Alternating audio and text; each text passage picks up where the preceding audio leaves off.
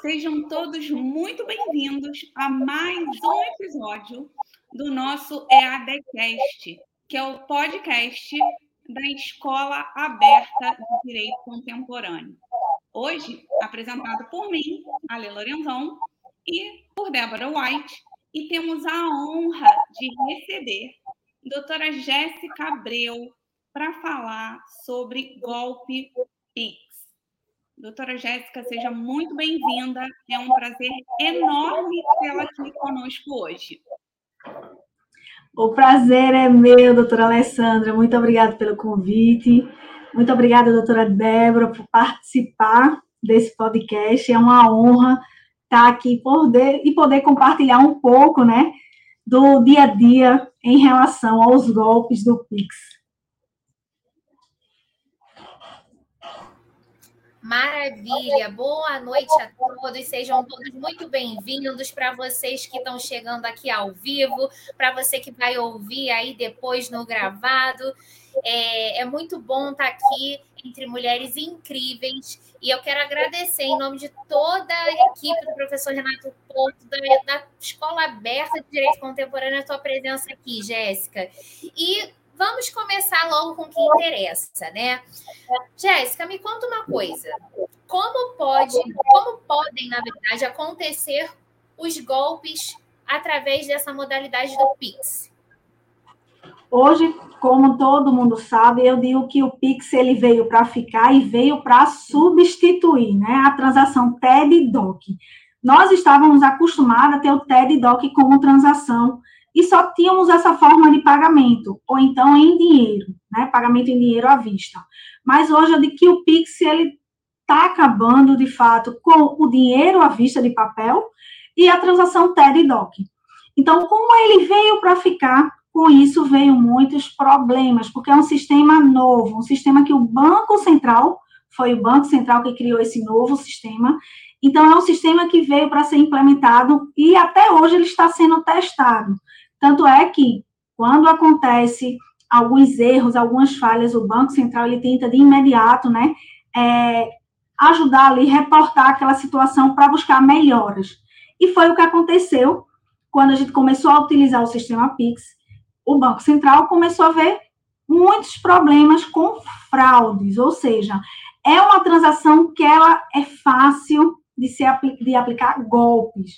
Então, todo mundo que faz uma transação de Pix hoje pode cair em um tipo de uma fraude ou um tipo de um golpe específico, né? Até porque quem faz transações Pix, quando eu digo, ó, você fez uma transação Pix, às vezes o que, o que muda é o modus operandi. Ou seja, o que muda é como a pessoa está lhe abordando. Às vezes é uma mensagem no WhatsApp pedindo é, um Pix se passando por um filho, às vezes é um funcionário se passando por um funcionário do banco, dizendo que quer uma senha para fazer um empréstimo, então, para mudar é, uma determinada informação do sistema que está errado. Então, é um modus operandi, mas a transação Pix, hoje, ela acontece, né? Eu digo que hoje a gente tem quase nove tipos de transações de fraudes do Pix. Então, o que eu quero dizer aqui é que tem muito, eu digo que tem muita coisa para a gente falar sobre o Pix, mas eu quero dizer a todos que estão assistindo, principalmente advogados, né, que eu gosto de trazer essas observações. Se você é advogado e advogada que está assistindo agora o nosso podcast, entenda que qualquer transação que você fizer do Pix, você está, o nome da ação, você está indo para uma ação de fraude do Pix. O que muda é o modus operandi. Então, tenham muito cuidado né, com o modus operandi que vai aparecer para você, porque o que eu me deparo muito hoje em dia é os questionamentos dos advogados. Ah, mas meu cliente caiu numa ação de golpe. É, ele fez, uma pessoa se passou, ligou para ele dizendo que ele tinha que fazer um PIX para uma terceira pessoa. Aí o que é que eu busco com os advogados? Entenda como foi o modus operandi, entenda o que foi que o seu cliente passou, para você poder entender qual foi o tipo de golpe aplicado ali, mas que no final sempre vai ser a transação do Pix fraudulenta, né? Sempre vai ser através do Pix. Então, por ser através do Pix, a gente traz uma responsabilidade aí para os bancos. E Se deixar, vocês sabem, eu vou falando, mas eu vou deixar vocês fazendo as perguntas, porque a gente fica na, querendo explicar tudo ao mesmo tempo. Vamos com calma. Jéssica, fique à vontade. Tá? A gente está aqui para te ouvir esse conteúdo tão rico que você explica com uma didática tão maravilhosa. Então, não se prenda, pode seguir o seu ritmo que a gente vai amar. Mas, já que você deu essa abertura, né? Quando a gente acontece de cair no golpe, a vítima, o que a vítima tem que fazer? Ela tem que acionar os dois bancos, tem como você passar para a gente, tipo, qual é o passo a passo que a vítima precisa seguir para que quando chegue para nós, advogados, a gente já tenha todas as informações necessárias para a gente conseguir ajuizar a demanda. Ou ainda, se o cliente não conseguir fazer esse passo a passo, se tem como nós, advogados, auxiliarmos nessa via, digamos, administrativa. Tem sim. Vamos lá. É muito importante o advogado e a advogada entender que para ter um sucesso, seja de forma administrativa ou judicial, ele tem que fazer alguns passo a passo. Qual é esse passo a passo? O seu, o seu cliente caiu em um golpe do Pix, qual o primeiro, a primeira etapa que ele tem que fazer? De imediato, ele tem que ligar para o banco dele, do seu cliente que caiu no golpe. Ou seja, ele tem que ligar para o banco dele, que ele tem ali a conta aberta que fez a transação do Pix. Ele vai informar ao banco que caiu em um golpe e gostaria de solicitar o bloqueio cautelar, junto com o mecanismo especial de devolução. Mas, Jéssica, eu vou ter que pedir os dois é, mecanismos de devolução, os dois tipos de segurança que o Banco Central trouxe, implementou de imediato, sim, peça de imediato. Hoje, alguns advogados, eles, de que eles acabam falhando por não pedir os dois mecanismos ao mesmo tempo, né? Os dois sistemas de segurança ao mesmo tempo. Você pode sim solicitar ao seu banco o bloqueio cautelar. O ideal é que o bloqueio cautelar seja pedido até com sete dias. O mecanismo de especial de devolução você pode pedir até 90 dias. Então, você, advogado, que vai instruir o seu cliente, peça para ele fazer esse primeiro procedimento, ligar para o banco dele, do seu cliente. Feito isso, o segundo passo, qual é o segundo passo importante? O boletim de ocorrência. Então, é primordial o advogado instruir o cliente para que tenha um boletim de ocorrência. Para quem não sabe, o boletim de ocorrência, ele é um pré-requisito, esse pré-requisito, ele veio agora no final do ano de 2021, agosto, ele começou a ser obrigatório para poder validar o mecanismo especial de devolução. E muitos advogados não têm esse conhecimento, que precisa do boletim de ocorrência para validar o mecanismo especial de devolução. Antes da gente seguir o passo a passo, deixa eu explicar para você o que é o bloqueio cautelar, né? Porque algumas pessoas se perguntam o que é o bloqueio cautelar e o que é o mecanismo especial de devolução. O bloqueio cautelar é um bloqueio que você vai pedir ao banco e o banco ele tem até 24 horas para tentar reter esse valor. De 24 horas a 72 horas ele vai reter esse valor na conta para tentar identificar que de fato aquilo é uma fraude. Então o bloqueio ele bloqueia o valor na conta que recebeu. Aí nesse caso é a segunda dica que eu dou. Você vai ligar e fazer a reclamação tanto no banco seu, do seu cliente, né? No banco do cliente, quanto no banco que é o banco do golpista. Eu sempre digo referente ao banco do golpista. Jéssica, esse banco do golpista, como é que eu vou ter, eu vou saber que é o banco que é do golpista, qual é o banco que ele está atuando? Quando a gente faz a transação do Pix, a gente consegue identificar qual banco está indo o valor à transação do Pix. Então, o que é que você vai fazer? Você vai pegar aqueles dados do comprovante do Pix vai ligar para a instituição que recebeu esse PIX, que é essa conta do golpista, e vai solicitar o bloqueio cautelar, para que o banco bloqueie até 72 horas, para de fato ele identificar se aquela conta é uma conta que tem denúncias, que já teve mais alguns relatos referente a fraudes aplicadas com ela. o bloqueio cautelar, ele é essa, é essa definição e se utiliza de imediato. Eu digo que ele tem a, a funcionalidade dele até sete dias quando ocorre o golpe, tá? Em relação ao sistema Pix. Passou disso, Jéssica. Você acha que é viável pedir o bloqueio cautelar? Não. Por quê? O bloqueio cautelar ele tem que ser pedido de imediato. Percebeu que caiu no golpe? Solicita logo. Porque a gente sabe que a transação de Pix ela leva dois segundos. Então, imagine cair um dinheiro na conta de um golpista. Dois segundos ele já dá destino a esse dinheiro. Então, por isso que eu digo que o bloqueio cautelar ele tem Quanto mais rápido você identificar que caiu numa fraude, seu cliente caiu numa fraude, corre pede logo bloqueio cautelar nas duas contas. E aí eu digo que é o plus da cereja, né? É você ligar tanto para o seu banco, o banco do seu cliente, né, que tá sofrendo, que fez a transação, quanto o banco que recebeu essa transação, que é o mais importante, porque esse banco que recebeu, ele vai aplicar o bloqueio cautelar de imediato, ele vai reter esse valor. Então, isso é o primordial. Segundo ponto, o mecanismo especial de devolução.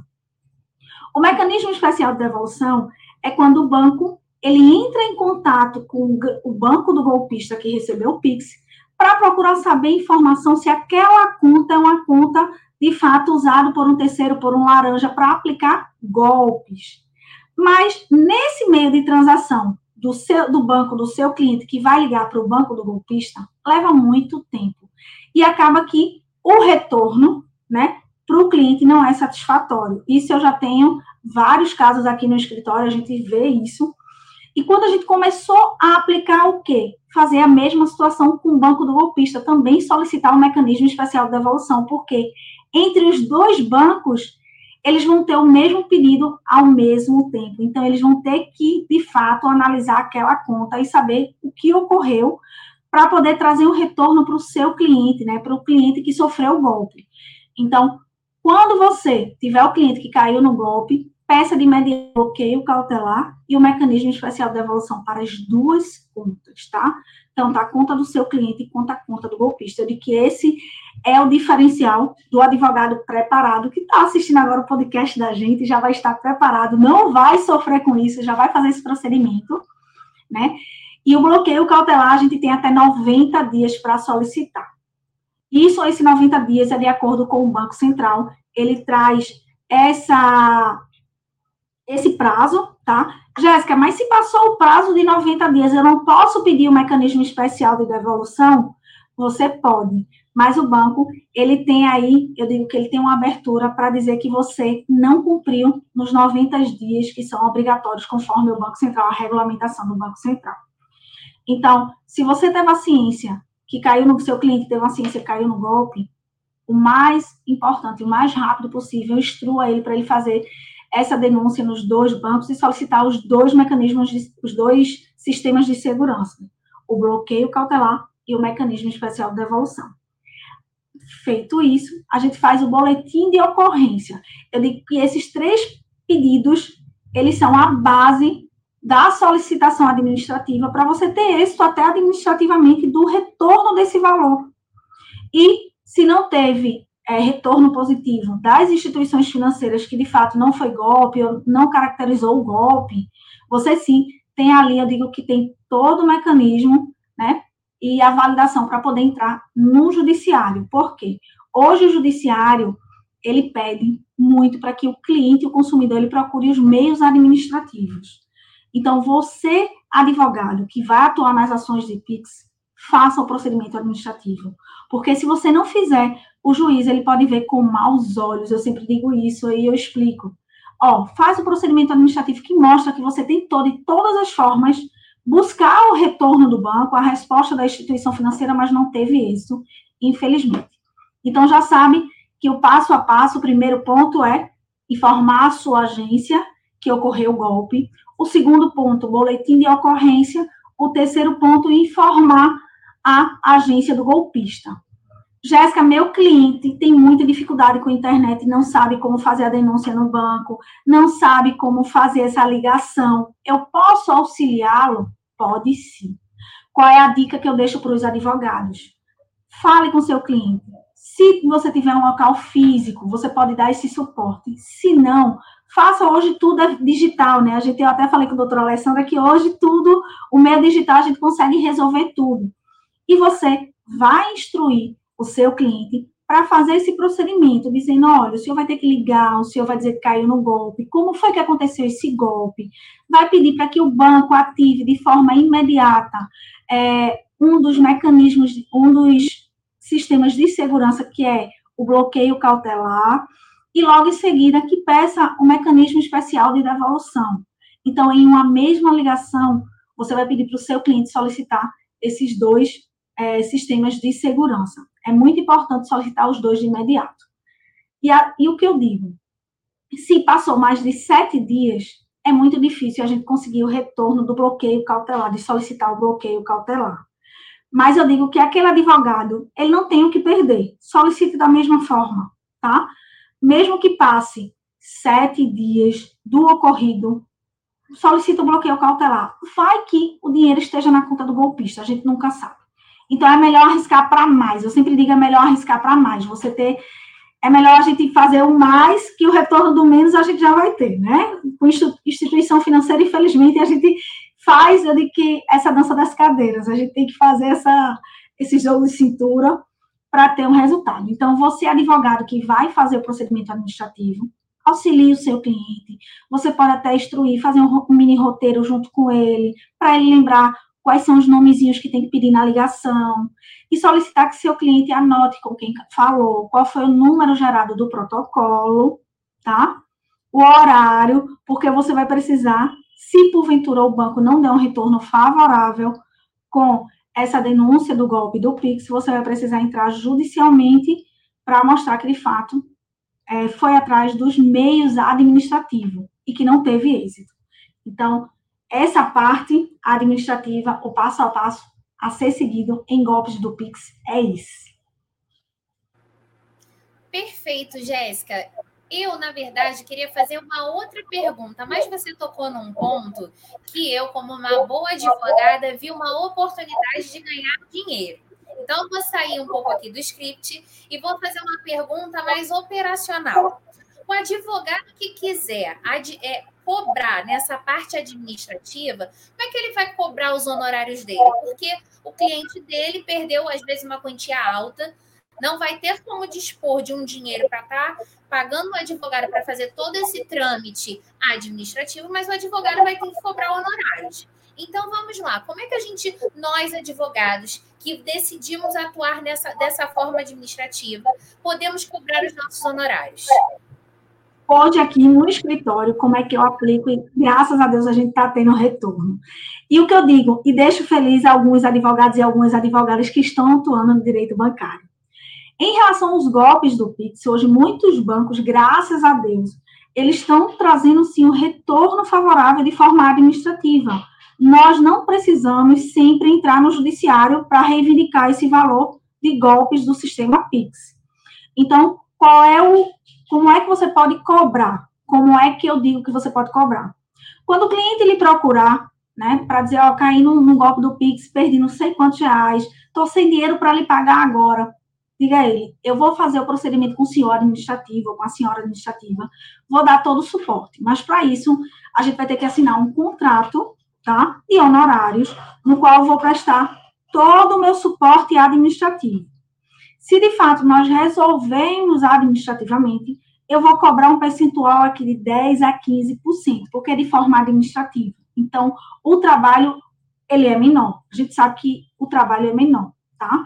A gente faz o procedimento de forma a validar, de forma correta, claro que tem êxito em muitos casos, e então é uma forma que eu digo que você, para ganhar os seus honorários, aí antes de você passar o mecanismo, explicar todo o passo a passo, você precisa que seu cliente ele assine o contrato de honorários. Ele tendo êxito no retorno administrativo, ele tem que lhe pagar de 10% a 15%. Valores montantes altos, eu diminuo o percentual, eu coloco a 10%, tá? Montantes um pouco menor, eu coloco 15%. Então, a gente vai, eu digo que vai um pouco do bom senso do advogado. Mas eu hoje, Jéssica, na parte administrativa das ações aqui no escritório, eu trabalho de 10% a 15% do valor da causa. Jéssica, tu tem êxito administrativo, Né? Eu acho que muita gente se pergunta, ah, mas é golpe do Pix, o banco não vai devolver, não, Jéssica. Eu nunca vi isso. O banco devolver, ele vai dizer que não teve responsabilidade. Eu digo a você que a gente teve isso já mais de sete ações só de forma administrativa. E, por incrível que pareça, ações de pessoas jurídicas, que são mais importantes, né? Porque o montante das ações são altíssimos. E a gente está conseguindo reverter administrativamente. E o passo a passo que a gente faz é dar o suporte de forma administrativa. Eu digo que é, um, eu digo que é uma das ações melhores para a gente trabalhar, são as ações de golpe do PIX. De forma administrativa, é a melhor. Porque você sabendo passo a passo, se o banco for um banco bom, a gente tem alguns nomes de bancos que já são aptos a trazer esse retorno administrativo, então a gente já fica mais tranquilo, até de cobrar o cliente, dizer, ó, oh, senhor, com certeza a gente pode tentar aqui reaver esse valor, porque esse banco, ele aplica é, uma, ele, uma política interna deles que, se de fato caiu no golpe, eles vão trazer o seu dinheiro de volta. Então, a gente até já diz até aos clientes, ó, esse banco tem o costume de trazer, de fato, retorno administrativo. Vamos buscar, vamos tentar administrativamente. Então, a dica que eu dou para os advogados é cobre esse percentual, né? Porque é um percentual justo, porque a gente vai trabalhar de forma administrativa. Então, o procedimento ele demora no máximo aí 60 dias. Olha, já é uma outra visão do mesmo tema, né? A gente tá, a gente sempre acaba focando no, no judicial, no extrajudicial, a gente de vez em quando passa batida. Então, você já trouxe uma nova possibilidade para a gente. Já trouxe que normalmente são 60 dias da forma administrativa. Você já passou para a gente qual é o passo a passo, mas ainda dentro da forma administrativa, a gente precisa acionar a ouvidoria do banco, a gente precisa fazer um consumidor.gov, um reclame aqui, enfim, o, o que mais a gente pode fazer dentro de, dessa seara administrativa né, para a gente se respaldar cada vez mais? Ótimo, excelente pergunta, Alessandra. O que é que eu digo? É muito importante, primeiro passo, a gente entrar em contato com o banco, tá? A gente liga, se você tem o contato do seu gerente, informa o gerente pelos meios oficiais, tá? Deixe registrado, seja por WhatsApp, por e-mail, por ligação, mas que seja os canais oficiais do banco, tá? Para você ter registro. E aí, se de fato aquele gerente não tiver retorno, você faz a denúncia na ouvidoria do banco Aí, na ouvidoria do banco, eles vão dar um prazo de retorno. Os bancos, em relação à ouvidoria, eles mudam, oscilam muito o prazo, tá? O prazo pode ser de 30 a 45 dias. Esse prazo pode ser prolongado? Pode. O banco pode pedir aí um prazo maior, tá certo? Então, em relação a esses prazos, eles ficam, eu digo que eles oscilam um pouco de banco para banco. Mas o banco tem que lhe dar o retorno aí de fato, não pode extrapolar mais de que 90 dias. Ele tem que dar esse retorno dentro de 90 dias no máximo. Ele não pode extrapolar disso. E aí, se você não tiver esse retorno, o que é que eu faço em último caso? Uma denúncia no consumidor.gov e no Banco Central, relatando que você, o seu cliente procurou a instituição financeira, relatou que foi um golpe e que diante da denúncia nada foi respondido, ou então não teve nenhum retorno, não teve nenhuma explicação por parte da instituição financeira. É muito importante o advogado ter essa ciência que ele tem que fazer, se não tiver o retorno do banco, né, de forma, é, o retorno interno do banco, ele tem que recorrer a esses dois meios de denúncia. O consumidor.gov, ele traz um retorno muito rápido, é muito positivo. E o Banco Central, quando a gente faz essas denúncias, nós advogados, a gente contribui também para que o Banco Central, ele veja quais as instituições financeiras estão trazendo mais denúncias, até para ver os erros, o que é está acontecendo com os erros referente os golpes, as fraudes do sistema Pix. Então, esse de, essa denúncia do consumidor.gov, do Banco Central, o advogado, eu indico que ele faça depois que ele tiver o retorno positivo. Né? Se tiver positivo, ótimo, não precisa fazer essa denúncia no consumidor.gov nem no Banco Central. Agora, teve um retorno negativo, faça a denúncia no consumidor.gov e faça a denúncia no Banco Central. É bem simples, é bem rápido. Eu até instruo né? Os clientes, quando chegam aqui no escritório, eu digo, olha, o mesmo texto que o senhor utilizou, que às vezes alguns clientes fazem por e-mail, o mesmo texto que o senhor utilizou no e-mail, pega esse texto informa ali também no consumidor.gov, informa no Banco Central, para mostrar de fato que as informações elas estão corretas, é a mesma informação que você está passando para todos. Então, é uma dica também que eu já deixo aqui para os advogados: não mudem muitos textos, para você não se perder com as informações, né? E até o cliente às vezes fala uma coisa que não aconteceu, então é muito importante ter uma linha de raciocínio com essas denúncias para que sejam todas iguais, com o mesmo fundamento, com a mesma é, sequência né, de atos dos golpes, tá? Então é muito importante o advogado ter essa ciência também. Maravilha, Jéssica. Agora deixa eu te fazer uma outra pergunta, partindo para um viés do consumidor. É fato que nós estamos diante de uma relação do consumo, então vamos falar dos consumidores. É, como o consumidor ele pode se proteger desses golpes? Porque existe algum mecanismo, isso é até uma curiosidade minha, existe algum mecanismo de segurança que a gente pode usar no Pix? Algum é, é, aporte ali que a gente possa recorrer sem, exemplo, cair no golpe? Existe Muito algo que a gente possa fazer, tipo um, um antivírus? Não, não, infelizmente não existe. E por incrível que pareça, hoje os bancos, vejam, eu digo que é um pouco de ousadia das instituições financeiras. Hoje os bancos, eles estão ofertando um pacote de segurança para transações de Pix para que o consumidor ele pague para ter um pouco mais de segurança no sistema, que é a obrigação dele trazer essa segurança para o consumidor. Então, alguns bancos, tem, temos quatro bancos hoje, eu não vou falar nome de bancos, mas quatro bancos já estão aplicando um pacote de serviços de segurança para transações do Pix. Esse pacote, de antemão, eu digo que é abusivo e ilegal, porque esse pacote você não deve pagar e fica a dica para você, advogado, não deixe seu cliente pagar nenhum pacote de segurança de Pix, porque isso é obrigação, responsabilidade da instituição financeira. A instituição financeira, quando ela adere às transações do Pix internamente com o Banco Central, o Banco Central ele traz alguns pré-requisitos para essa instituição ela possa cumprir e poder ofertar essas transações do Pix.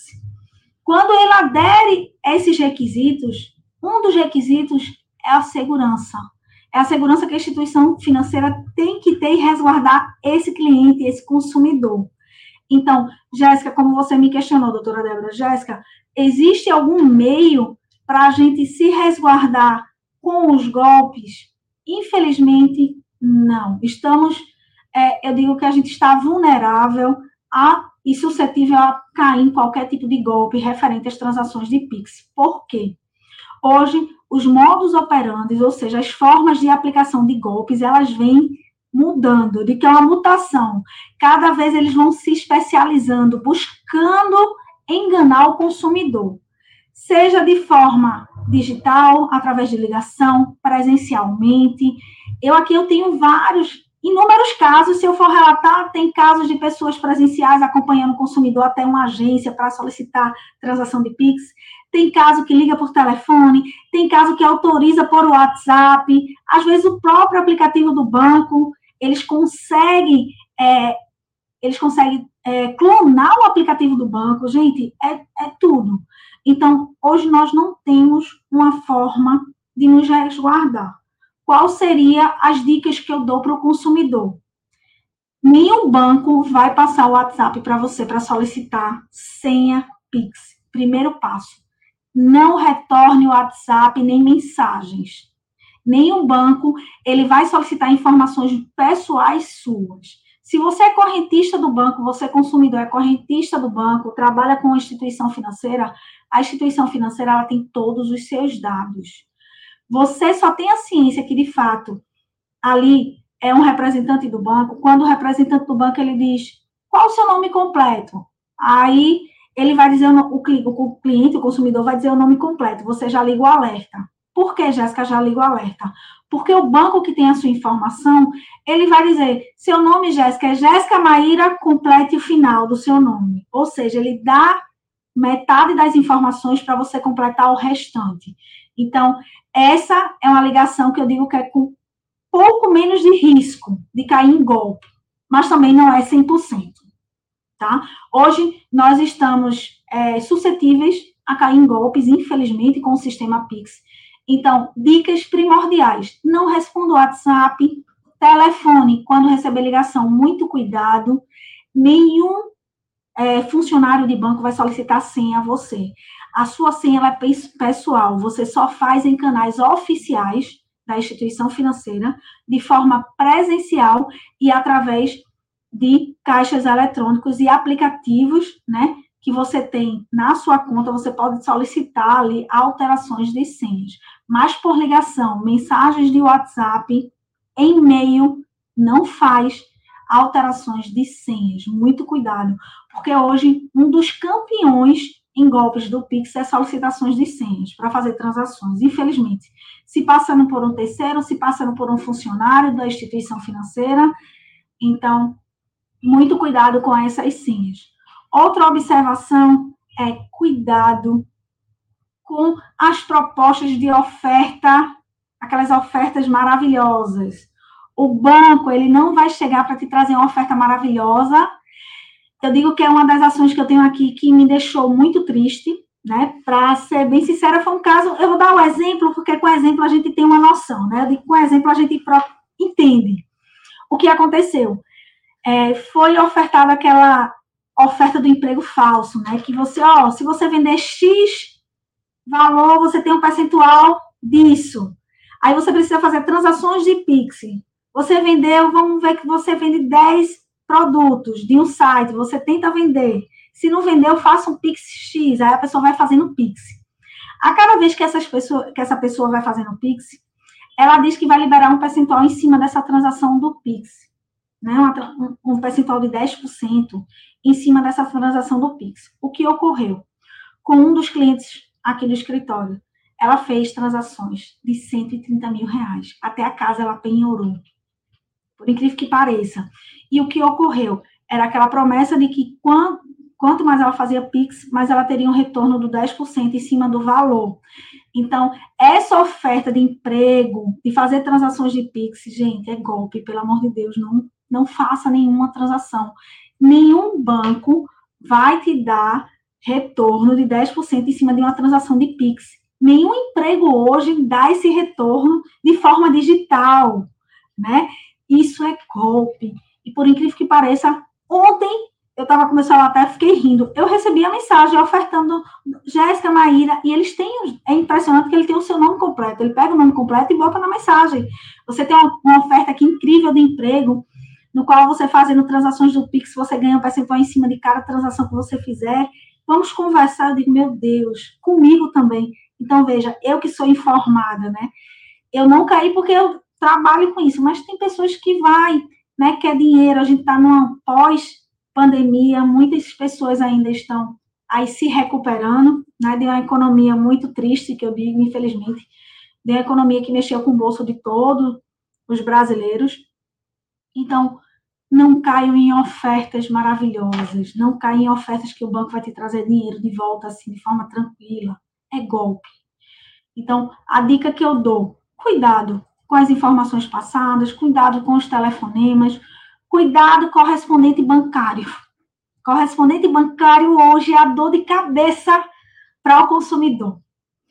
Tem correspondentes bancários que são corretos, aqui a gente sabe que tem profissionais e profissionais, né? Temos correspondentes bancários que são corretíssimos, passa as informações corretas da instituição financeira, mas tem correspondente bancário que não passa nem o que é, só diz assim, olha, tira uma foto aqui para atualizar o seu cadastro quando o cliente vê, a falta é para uma liberação de um empréstimo, qual o empréstimo, quando é liberado, ele já faz o PIX para a conta do correspondente. Ele nem sabe que foi feito até o empréstimo ali na conta dele. Então, cuidado também, você, consumidor, né? Que tem aí um amigo correspondente, procure saber todas as informações do contrato, o que de fato está fazendo com a sua foto, com aquela assinatura, como é o contrato, para que serve.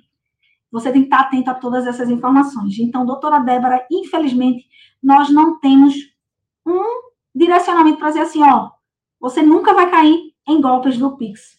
Não. Estamos suscetíveis a cair em golpes do Pix a todo momento.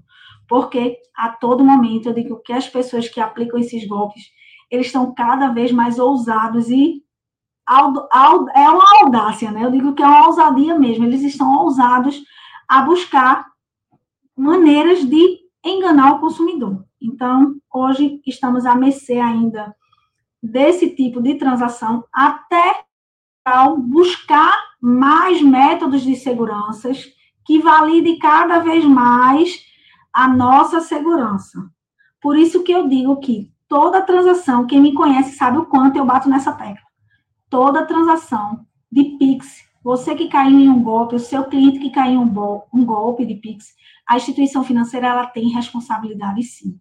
Porque quando ela adere o sistema de Pix assina esses pré-requisitos com o Banco Central, ela assina toda a responsabilidade em ter a segurança das contas abertas dentro da instituição financeira. Por isso que a instituição financeira ela responde diante de qualquer fraude em relação ao sistema Pix. E assim, né? E não tem que pagar nenhum nada mais, né? E não tem que pagar nada mais. Eu acho que isso tem que ficar claro, né? Tem que, Por favor, é, deixar bem claro aqui você que está assistindo, que vai orientar o seu cliente ou consumidor mesmo que está assistindo agora esse podcast, não pague de forma nenhuma nenhum segurança para transações de Pix. Esse pacote ele é abusivo e é ilegal, porque isso já é uma obrigação, tá? Já é uma responsabilidade que a própria instituição financeira tem que ter de forma gratuita com o consumidor. Não, e faz parte, é o risco do negócio. O Isso. banco né? Então, em qualquer dessas situações faz parte, eles têm que ter a segurança. A gente, você falou, ah, para quem é consumidor que está aqui ouvindo a gente, vou dividir. Tem uma colega advogada que caiu no golpe Pix. Ninguém está, por mais que a gente trabalhe com isso, em algum momento a gente pode cair. E como você disse, né, Jéssica? Eles estão cada vez mais elaborados, mais ousados. Claro, idoso, quando a gente é, pega alguma situação familiar, mexe com o emocional, sem dúvida, mas eles estão cada vez mais minuciosos quando fazem a cópia do, do aplicativo, do site, né? E importante também a gente lembrar que depois de amanhã é a Black Friday. Então, assim, muito cuidado com essas ofertas benevolentes, com sites que enviam para pagamento. Ah, pagamento Pix, o valor é muito menor, porque não deixa de ser uma das formas do golpe Né? Então, é, esse tema, nessa semana, não podia deixar de trazer, é, né, é, fazer esse link com essas páginas possivelmente, possivelmente que né, tem é. essa, essa ligação. É, doutora Alessandra, infelizmente eu digo que estejam preparados advogados e advogadas, porque depois dessa semana da Black Friday você vai porque eu tenho certeza que a aplicação de golpes, ela vai surpreender todo mundo. Então, eu digo que o advogado tem que estar preparado, que 2023 vai chegar já assim, ó, caiu um golpe no Black Friday, descobri agora, não recebi o produto, fiz o Pix com oportunidade de desconto e não tive o desconto e nem o produto. E vai acontecer, se prepare. Então, cuidado, procure ver se esse site, de fato, tem o um cadeadozinho, que todo site oficial ele tem um cadeado, né? Procure ver com quem você está comprando, porque até eu digo que eles estão tão ousados, os bandidos, que eles conseguem replicar tudo, até o cadeado tem, alguma, tem algumas funções do cadeado que eles também copiam. Então a gente está a mercê, infelizmente, de cair em golpes. E hoje, por incrível que pareça, não tem é, nível de escolaridade para cair em um golpe do Pix, tá? Muitas pessoas dizem, ah, Jéssica, quem cai em golpe do Pix é aquelas pessoas que não têm informação. Não. Todo mundo está caindo. Eu hoje no meu escritório eu tenho dono de hospital que caiu em golpe do Pix. Eu tenho médico que caiu em golpe do Pix. Eu tenho empresário.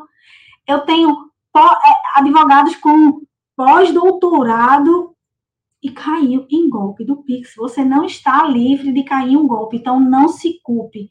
É, eu digo aqui para os advogados que eles têm que estar preparados psicologicamente também para falar com os clientes, porque os clientes eles têm vergonha de falar que caiu um golpe do Pix. E eles ficam angustiados, né, em dizer como foi que caiu. Então, o que eu digo a você, hoje nós, advogados, também estamos suscetíveis a cair em golpe. Todo mundo está suscetível a cair em golpe.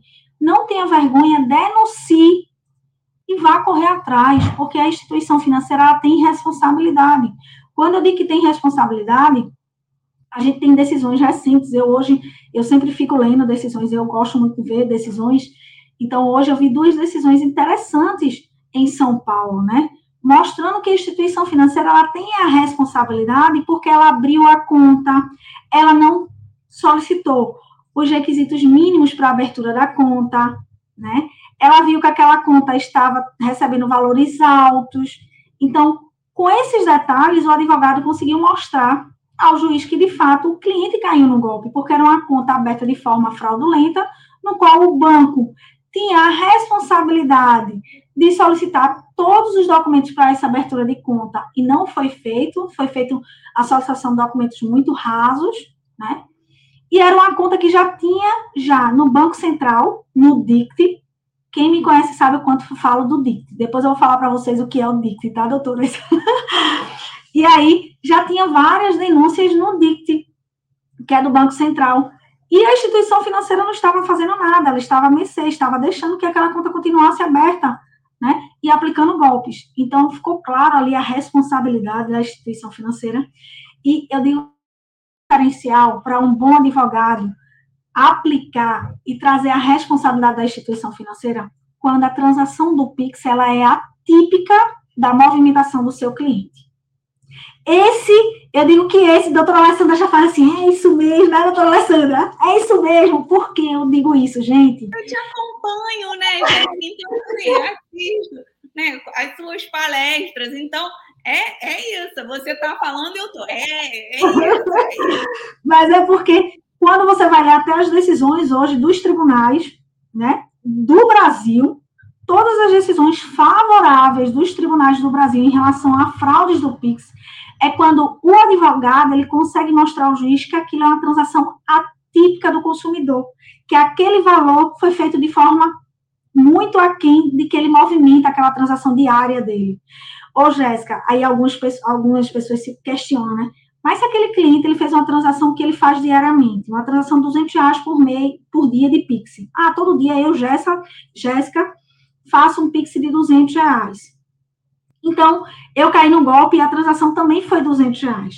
Você que concorda que para eu mostrar para o juiz é muito mais difícil eu mostrar que de fato eu caí num golpe, porque aquela transação já é uma habitualidade na minha conta. Então, o advogado que pegar um tipo de causa dessa tem que ter muito cuidado, porque para a gente fundamentar ela é um pouco mais difícil. Não quer dizer que ela é impossível, mas ela é um pouco mais difícil e a gente tem que buscar um melhor uma boa saída, né? E comprovar com o quê? Com fatos, mensagem de WhatsApp, o que você puder se resguardar para entrar de forma judicial e mostrar que, de fato, aquela transação específica foi um golpe, mas quando tem essa transação de habitualidade em um consumidor que já faz transações de nível igual ao golpe do Pix, ao Pix fraudulento, tenham muito cuidado. Quando esse Pix é totalmente diferente das transações do cliente, gente, é a maior índice de procedência hoje dos tribunais no Brasil é quando a gente comprova essa é de que é fora da curva, o Pix fora da curva, né? Eu até brinco aqui no escritório, e aí, tá fora da curva, não tá? Aí a equipe aqui faz, ó, totalmente fora da curva, o extrato do cliente só faz Pix menor que mil reais, e esse Pix foi cinco mil, sete mil reais, então a gente consegue mostrar para o juiz que de fato foi uma coisa realmente muito atípica. Então, eu digo que o plus desse podcast é essa atipicidade na conta do consumidor. Muitos advogados não prestam atenção nisso, principalmente nas ações do Pix. Para você ter sucesso com as ações do Pix, procure buscar a forma é, atípica na transação da conta, tá? É, aquelas transações que não são habituais do seu consumidor, daquele seu cliente que está ali procurando. Então, eu digo que isso é o diferencial. E por incrível que pareça, se você quiser fazer a pesquisa hoje de jurisprudência, todas as ações procedentes, é porque aqueles advogados conseguiram mostrar ao juiz que aquilo foi uma transação atípica do consumidor, do perfil do consumidor. Então, essa é outra informação que eu quero deixar aqui registrada. E você sabe, Jéssica, é, você falou que cair num golpe não é questão de capacidade intelectual, classe social. Inclusive, essa semana eu soube de uma pessoa, é, uma promotora de justiça, olha o nível intelectual, altíssimo, é do direito, que caiu num golpe de 30 mil reais porque acreditou numa vidente. Ai, meu Deus virou ação judicial, virou ação judicial, não é meu caso, mas para você ter noção de como nós somos suscetíveis a cair num golpe.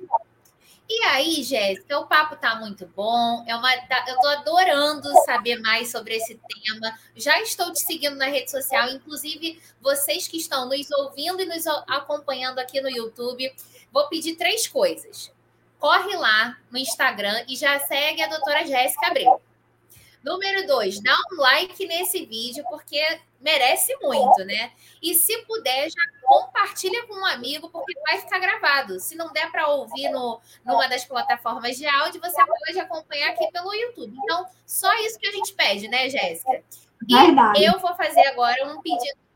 Vou fazer agora um pedido meu, especial, né, Ale? Que a gente já falou assim, não a Jéssica tem que dar três dicas matadoras sobre esse tema. Para o advogado, ó, três dicas matadoras. Para o advogado que quer advogar, para o consumidor se proteger e o que é necessário, que é mais importante de leitura, um livro que vai enriquecer o conhecimento para atuar nessa área.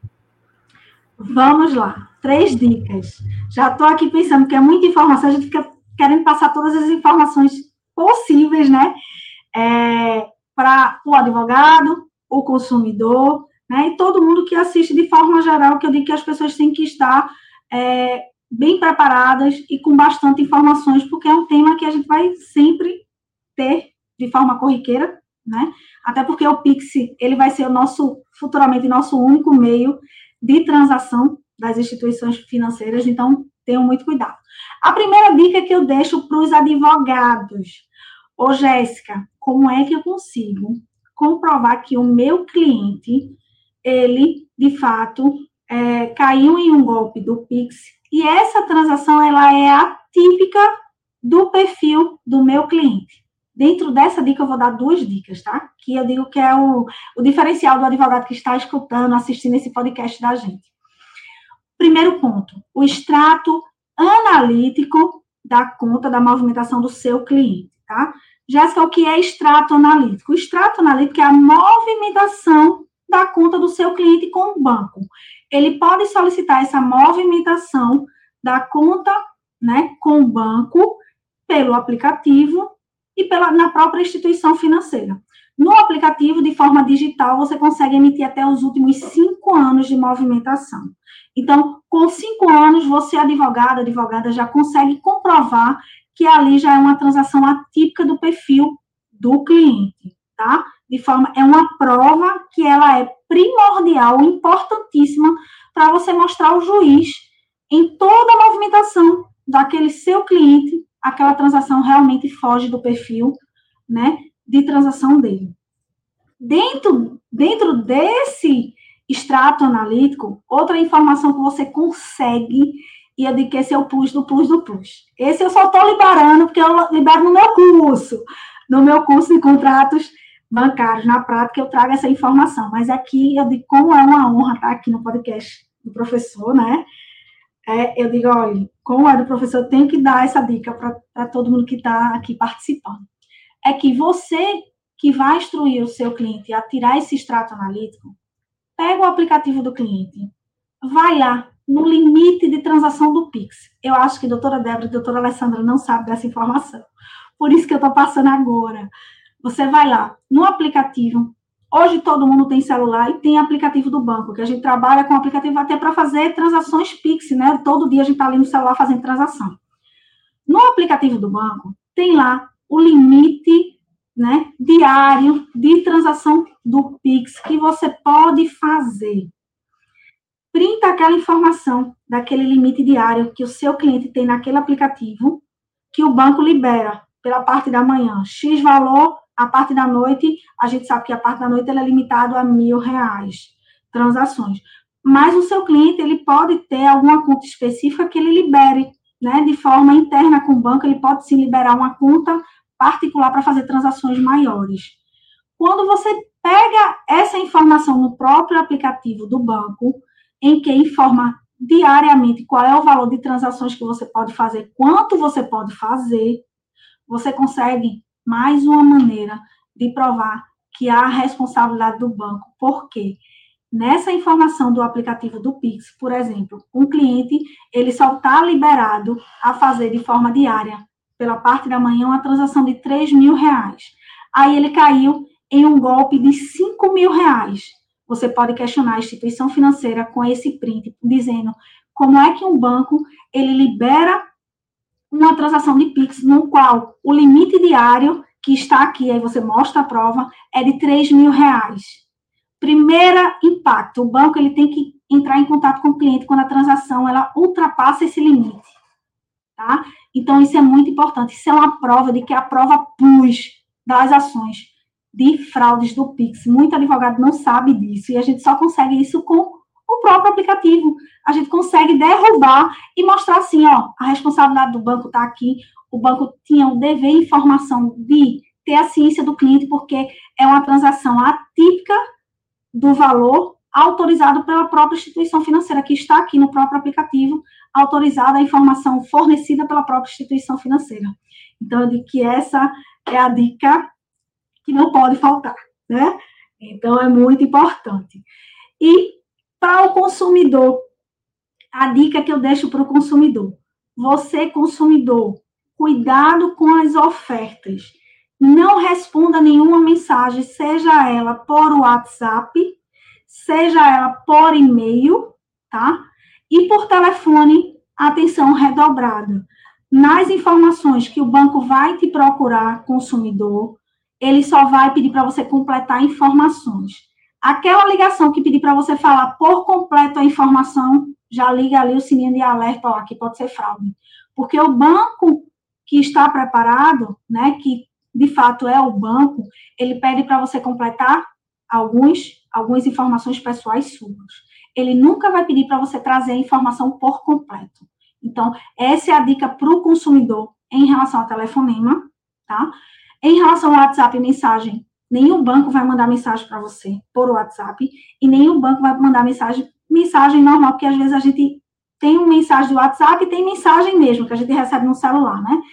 Então, essas duas formas também não caia, não aceite. A única forma que você, ele quer o mínimo possível de você correr o risco de cair em um golpe do Pix é na própria plataforma, porque a plataforma também tem ali um canal de forma a, é, em tempo real, né, no seu canal do aplicativo, que você bota ali, falar com o atendente, aparece a bolinha do WhatsApp, você vai lá, clica e já está falando com o atendente. Essa forma é a forma correta. É mais difícil você cair em golpe, você utilizando o próprio aplicativo da instituição financeira para tratar de informações através de WhatsApp.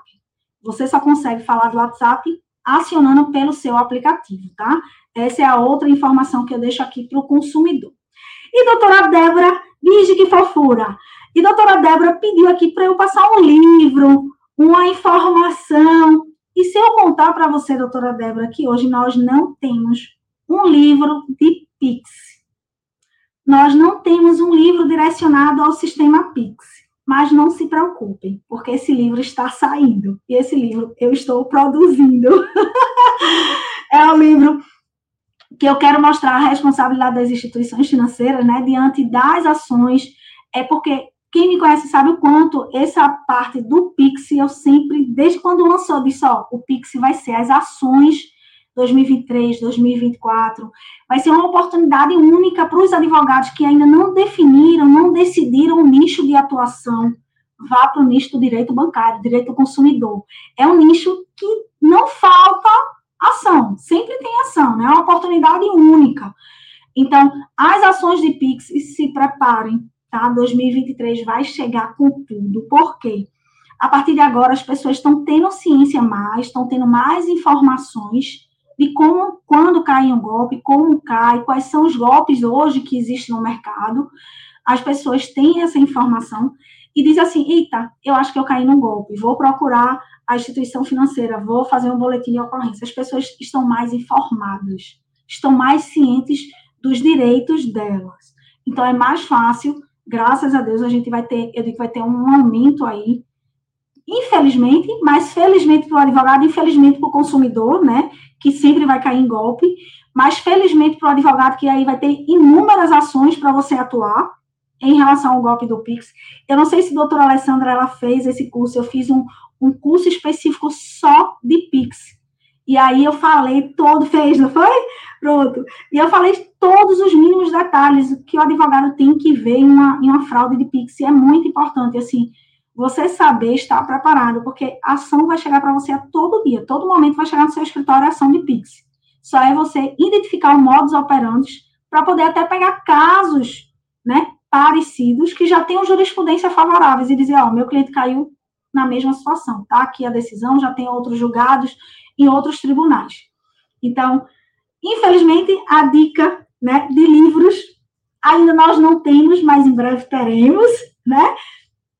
E assim, o advogado que quer estudar um pouco em relação ao Pix, hoje o canal melhor que tem para trazer informação é o Banco Central. É o próprio site do Banco Central.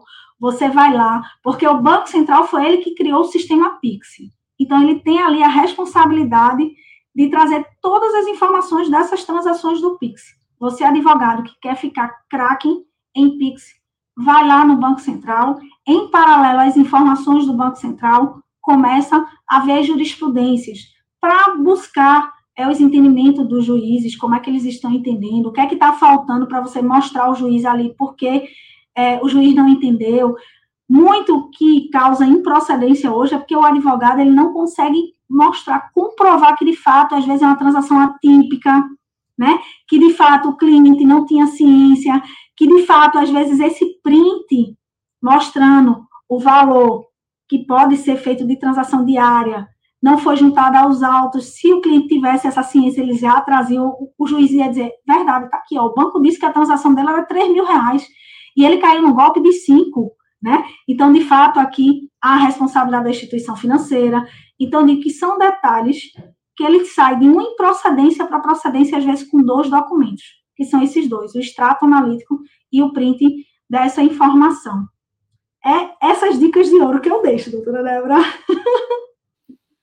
Jéssica, olha, não podia ser diferente esse podcast. Eu tinha certeza que você ia trazer a cereja do bolo e você já deu de primeira mão a notícia que você vai é, publicar um livro. Então, assim, já, já estamos aqui ansiosas né, para a gente ter acesso a mais desse conteúdo.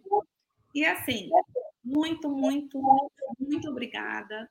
Débora já pediu para quem está aqui nos assistindo, nos ouvindo, te acompanhar nas redes sociais. Confirma, fala para gente na rede social, para não ter erro. Fala para gente. Vamos lá, minha rede social, meu Instagram é arroba, né, o jessicabreu.adv. Então, você vai ver lá, jéssicabreu.adv, essa página é direcionada só para advogados e advogados e consumidor também, que ali eu sempre trago, todo dia estou trazendo informações, né, de golpes, como você pode atuar, quais são as dicas principais, sempre trago dicas, casos práticos, porque todo dia aqui no escritório eu digo que tem ação chegando. E eu digo que é uma oportunidade para quem ainda não decidiu, vá para a área do direito do consumidor, né? O professor aí, Renato Porto, ele sempre está trazendo N oportunidades para quem ainda não decidiu atuar nessa área.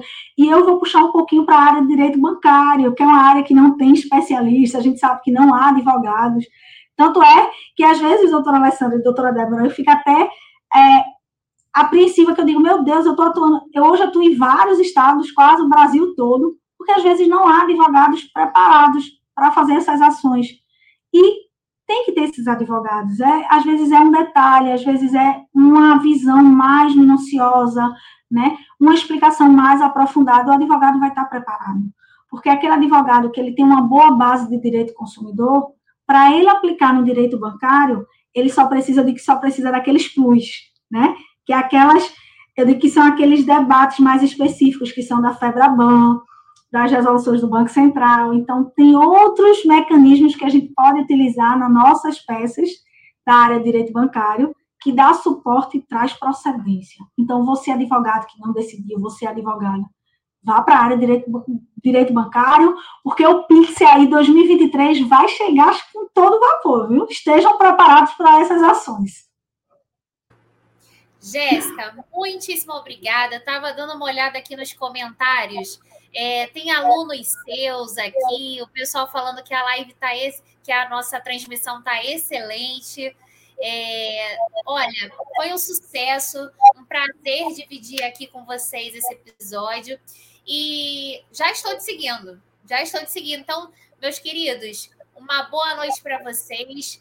Vai ficar disponível a gravação aqui no YouTube e em breve lá no Spotify e nas demais plataformas de podcast de áudio, tá? Um grande beijo a todos e até a próxima.